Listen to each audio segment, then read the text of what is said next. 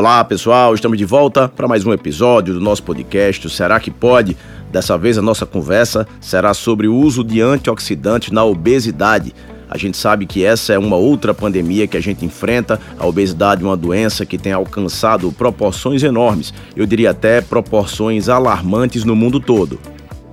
A gente sabe que mantermos marcadores laboratoriais de inflamação crônica alterados, isso no nosso sangue, termina tornando o nosso terreno biológico mais suscetível, mais favorável ao desenvolvimento de uma série de doenças.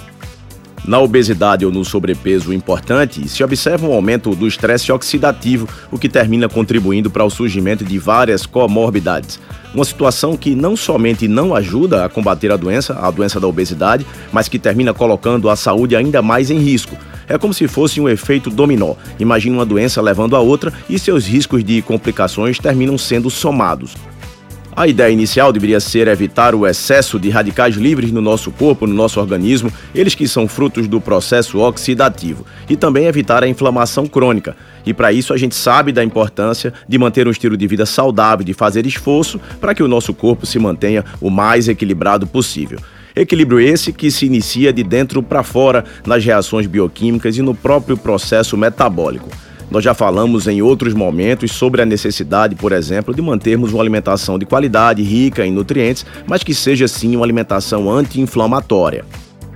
Isso já é recomendado para prevenir desequilíbrios, desenvolvimento de doenças e na obesidade, que é uma doença sabidamente, os cuidados também não podem ser diferentes. Ao contrário, o ideal é que eles sejam até redobrados. A pessoa que se encontra nessa situação de excesso de gordura corporal, fora de uma condição considerada adequada na composição, mas também nas alterações metabólicas e bioquímicas do corpo, ela precisa não somente evitar, mas também combater essa inflamação crônica e o estresse oxidativo aumentado no corpo. E nesse caso, então, na obesidade, seria indicado o uso de antioxidantes? Já notaram que, quando se trata de saúde, a maioria das pessoas vive correndo atrás de prejuízo?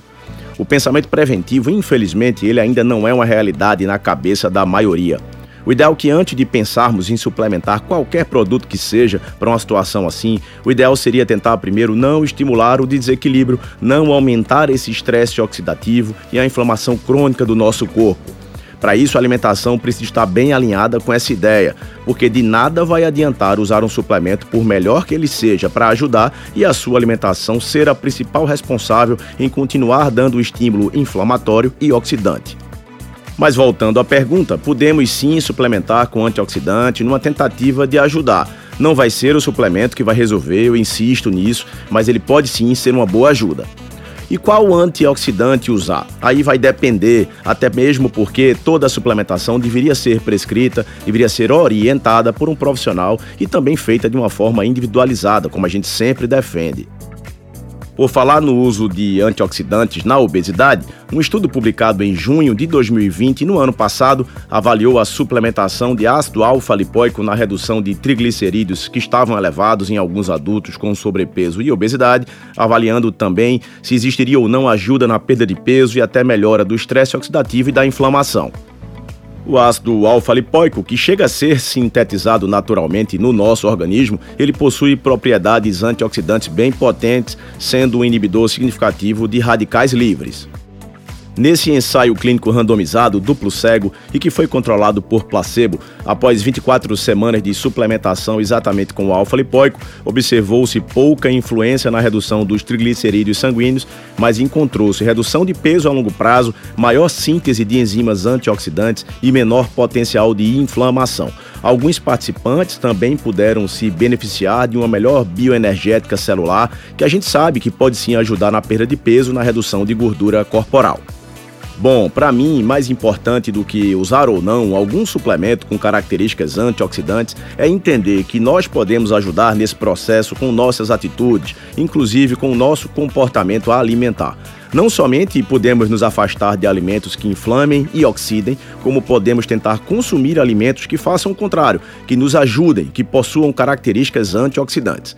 Suplementos podem e devem ser utilizados para nos ajudar sempre, mas eles não tiram a nossa responsabilidade no processo de melhoria da nossa saúde e também no processo de tratamento da obesidade. Por hoje é isso, pessoal. Um forte abraço a todos vocês e, como sempre, aguardo todos no nosso próximo episódio.